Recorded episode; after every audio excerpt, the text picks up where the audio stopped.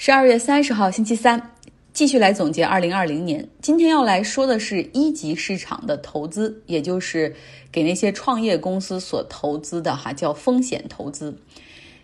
听我节目时间比较长的朋友都知道，过去我曾经做过两年的创业节目，每次就是把投资人和创业者，然后一起组织到直播间里，让他们面对面交流哈，就是总是希望能够帮创业者拿到投资人的钱，去扩大他们的业务，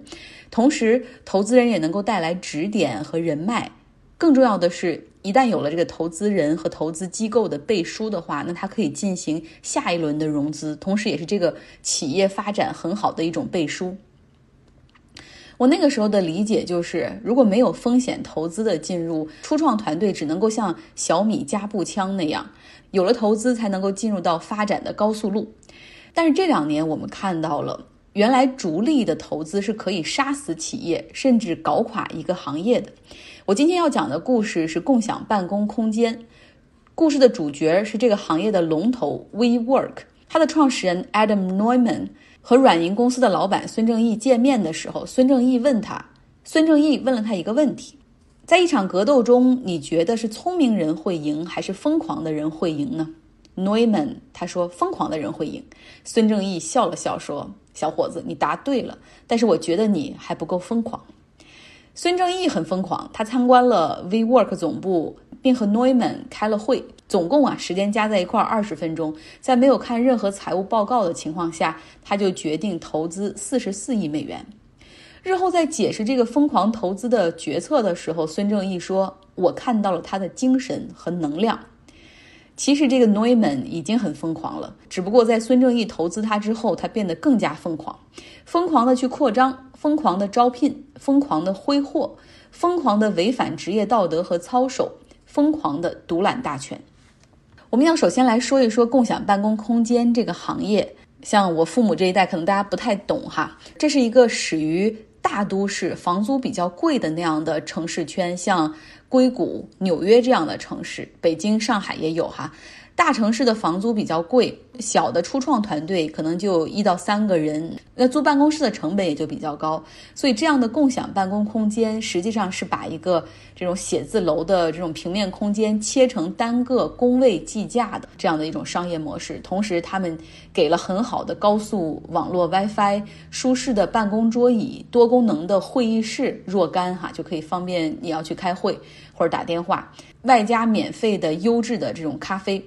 这样的模式呢，会吸引到很多团队入驻。早期共享办公空间其实就有不少，比如有一个品牌叫 Next Space，他们稳扎稳打哈，从美国的旧金山湾区开始做了四年，总共进入到了五个城市。每进入一个城市，他们要确保自己的盈利性。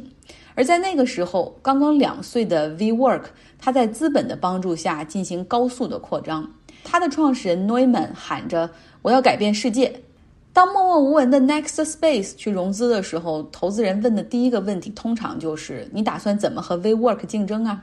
然后这个 Next Space 它的创始人就说了：“我的盈利性更好，更可持续发展。目前我每年可以盈利五百万美元，我不是盲目的、不计成本的在扩张。”就是因为不够疯狂，没有想象力，很多投资人看到他觉得一点吸引力都没有，选择了 pass。因为他们目前所寻找的是下一个扎克伯格或者下一个地球副酋长马云哈。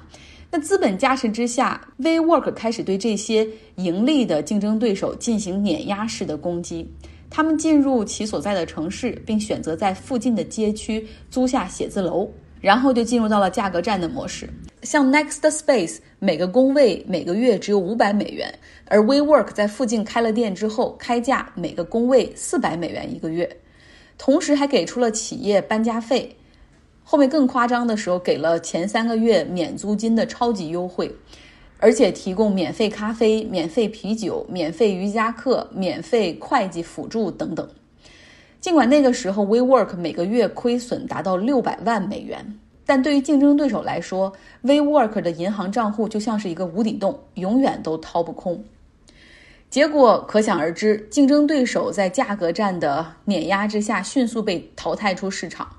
早期投资给 WeWork 一千七百万美元的硅谷老牌基金 Benchmark，他的投资人 Dwayne Levy 说。我们需要做的就是给 Neumann 钱，然后他负责花就可以了，他知道怎么花。风险投资最早是从七十年代美国硅谷开始，最初的理念是寻找和支持最出色的初创团队和商业理念。其实给钱只是其中很小的一方面，更重要的是这些老道的经验丰富的投资者啊，要进入企业的董事会，帮助帮助和指点企业管理和发展。有一个非常著名的硅谷投资人 Perkins，他甚至每周都会去自己投资的公司里去做半天班儿，来帮助没有经验的初创团队去分析收支报告，帮助他们制定阶段性的任务，帮助他们制定管理风格等等。他成功投资过亚马逊、谷歌等公司。但是现在这些年，如果大家看国内的投资人的话，就倾向于年轻化哈，就是。年纪大的人，就算看得懂财务又怎么样？懂管理又怎么样？他们不懂年轻人，不懂市场。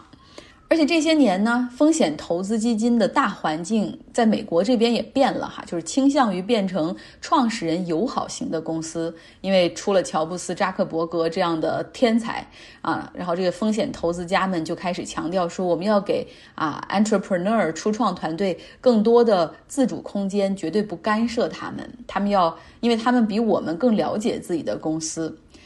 同时呢，随着这个估值不断的扩大，投资规模也开始扩大，这个头部效应越来越明显。一个显露头角的企业，往往很快就可以吸引大量的投资。那对于投资机构来说，同样是整个完成投资决策的过程哈，你要尽调，你要去去搜集资料，内部审核，然后最后他要去。过他们的董事会去批准。那如果你一开始你只投几百万美元，你可能也要消耗四个月，最终获利一千万美元，还是说你投个几千万，最终获利几个亿，哪一个更划算呢？显然后者更有吸引力。所以这个时候就有越来越多的目光，越来越多的钱投给了那些独角兽企业或者具有独角兽企业潜质的公司，也就是估值上十亿美元的企业。估值越高的企业越容易获得投资，然后呢，他就可以利用过剩的资本去打价格战，击败竞争对手，把竞争对手就清出场。所以很难说是他的商业模式或者技术优势获胜，更多的是背后资本的胜利。在这场风投变革之中，敢打敢干的孙正义成为了翘楚。业内有个笑话，有创业者去见孙正义说。我想融资五百万美元啊，做叉叉，我要做巴拉巴拉一个什么什么。孙正义说：“小伙子，我看你不错，那给你一个亿美元拿去吧。”创业者一拍脑袋说：“哎呀，可是我没有要这么多钱。”然后孙正义说：“要么你接受我的钱，要么我去投你的竞争对手，干掉你。”早在上一轮互联网泡沫之前，他就是大手笔的广撒网投资。结果呢，纳斯达克崩盘之后，孙正义。他的软银损失了七百亿美元，险些破产。但当时救了他的是投资组合中的阿里巴巴，成功 IPO 之后还成为了超级巨头。那这一笔软银的投资收益最终覆盖了所有亏损，后面还赚了不少。所以这也坚定了孙正义那种投资风格，就是我要有更多的筹码，然后去赌更多的独角兽。前几年，他和沙特等中东的主权基金挂上钩，哈，成立了这个愿景基金，更是可以大手笔的把钱砸向不同的科技独角兽。来说说 WeWork 的创始人 Neumann 吧，他是这个故事的主角。他是以色列人，在2001年的时候搬到了纽约开始创业。当时来到纽约的原因，他说，因为这有世界上最漂亮的姑娘们。他的创业项目挺新颖的，前两个都不是很成功，一个是女士内增高的袜子。失败，还有一个是婴儿护膝，他的理由是婴儿虽然不说，但是他们总在地上爬的时候也会觉得疼，这个也失败了。后来他转向了共享办公空间，第一个办公室开在了纽约的布鲁克林区。他的人的外形，如果你没有见过他的照片，可以来到张奥同学微信公号，他是那种长发飘飘。卷曲的蓬松的发型和他疯狂和热情的气质非常的匹配，他非常的善于演讲和销售，很多投资人都说他的那种 pitch，就是说去宣传自己公司，五分钟之内宣传自己公司是他们很多人听过最棒的。Neumann 也一直都认为自己就是公司成功的关键。在二零一四年的时候，那个时候有已经有很多投资人都希望能够。投钱给 WeWork 了哈，变成了 Neumann 来挑人。他给很多风投开出了一个条件，就是任何想入股我公司的人必须接受一个条款，就是不管未来你拥有多少股权，我拥有多少股权，公董事会里的投票权的多数永远掌握在我手里。当时啊，早期投资 WeWork 的机构就是已经是他们股东的机构 Benchmark，一个也是一个硅谷的老牌机构哈，他们是强烈反对的。当时他们的这个股东就说了，权力会导致腐败，绝对的权力会导致绝对的腐败。然后在董事会上提出这一点，但是其他股东和准备入股 WeWork 的这些投资人并不反对。那 Benchmark 当时也不可能说威胁，就是如果你不同意我，我就彻底卖掉你，退出，让你身败名裂。因为当时他们已经投资了一一千七百万美元，只要 WeWork 上市的话。那按照它最高估值来算，他们就能够变成一百五十亿美元，就就会赚好多好多哈。所以 whatever 就让 Neumann 搞吧，只要能上市，我们兑现走人就可以。此时的 WeWork 已经有了不少问题，比如说哈，这 Neumann 他会请来 Guru，就那种宗教的大师给高管层给高管团队上禅修培训课，员工们的派对上会滥用药物，公司根本无视职场的性骚扰。Neumann 还在自己的办公室里安装了超级豪华的桑拿房和冰浴池。他买了私人飞机和豪华汽车。他在健身的时候殴打他的健身教练，当着股东的面儿嗑药。Neumann 是一个冲浪爱好者，他呢说服股东允许他用一千三百万 WeWork 的融资去投资了一个人造浪公司。他还把公司改名为 We。然后呢，把 WeWork 变成旗下的子品牌，因为他已经提前抢住了 We，就是 W E 这个商标哈。然后呢，说我可以把这个商标租给公司来用，那需要五百九十万美元的股权哈，这个作为使用费给我就可以了。董事会全部批准。那么因为生活过于奢侈，Neumann 还将他自己所持有公司的所有股权都质押给了银行，最后换来了七亿美元的贷款。董事会也批准了。到了后来，Neumann 就更加夸张了。他买下写字楼，然后高价再租给自己的公司，存在着严重的利益冲突。但是投资人和股东完全不在意，因为每一天，WeWork 都在一个新的城市开了一个新的 location，每一个月都有几百名新员工在入职，公司的估值也在急速增长，所有投资人的账面回报也在增长。基本上任何的预算计划过董事会的时候都是全票通过。到了二零一九年夏天，哈，这个 WeWork 启动 IPO，当时他们在全球已经有了五百二十七个写字楼，自己已经募了一百二十八亿美元，但是他们每小时的损失金额是二十一点九万美元。按照上市的程序，投行要来帮着做 IPO 哈，整合资料，应对监管，也同时呢，也让这个企业有一个好的卖相。当时有几家投行拿到了这份业务，包括摩根大通，因为 Norman 此前质押股权贷款的时候，全部都是摩根大通给他做的哈，这关系也是非常好。摩根大通后来也投资到了 WeWork 之中。那么另外一个承销商之一就是摩根斯坦利，他当时给出了估值是一千零四十亿美元啊，很高了。那另外一个承销商高盛给出的是稍微保守一点的九百六十亿美元的估值，虽然保守吧，但是他们在这种。分析报告中把 Neumann 吹得老高，说他简直就是在世的乔布斯，甚至说他改变了一代人的工作和生活方式。最终，一份要提交给美国证券交易委员会和向社会公开的 S1 文件准备好了，财务和股权细节哈都在其中，就像我们国内的招股说明书一样。Neumann 还在里面加上了两条。第一条就是上市之后，他将掌控绝对的投票权，就是不论怎么样，他都将拥有百分之五十一的投票权。第二个就是 IPO 如果成功之后，他将自动获得十八亿美元的股票作为奖励。还有一条是，如果说 Norman 哈因为各种各样的原因无法行使 CEO 的权利，那么最终新的 CEO 的人选必须由他妻子批准才可以。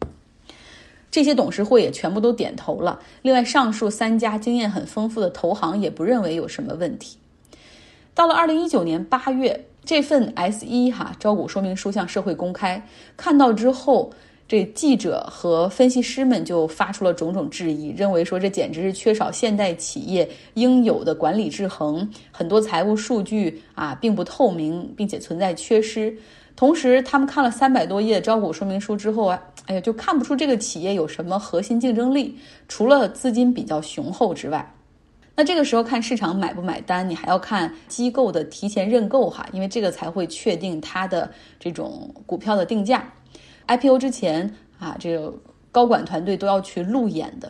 创始人 Neumann 他也是啊亲自带队，他又上了那种疯狂劲儿哈，就是说说说说说说没完没了的说，给人感觉就好像是吃了药。甚至呢，他还违反相关规定，私下给一些机构，像 BlackRock 的他们的就是 CEO 打电话啊，游说他们要去认购自己的股票。结果几轮路演之后，效果非常的糟糕，投资人反应平平。因为到了这个阶段，他们不可能再被创始团队的疯狂所忽悠哈。这个时候，真金白银的二级市场要看数据了。那他们的反应是，WeWork 一点吸引力没有，而且这个创始人有点疯，他好像嗑了药之后才来和我们见面的。WeWork 的 IPO 计划被迫推迟。那股东们这个时候发现了，哦，这个曾经帮他们把估值做大的这个创始人，成为了阻碍大家发财的关键。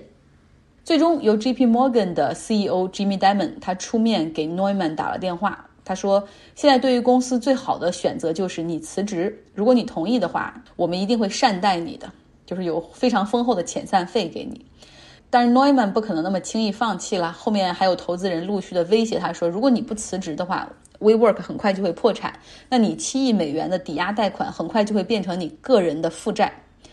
最终，Neumann 同意离开，而他的亲信们哈，稍微跟他关系比较近的那些高管们也全都被一并开除。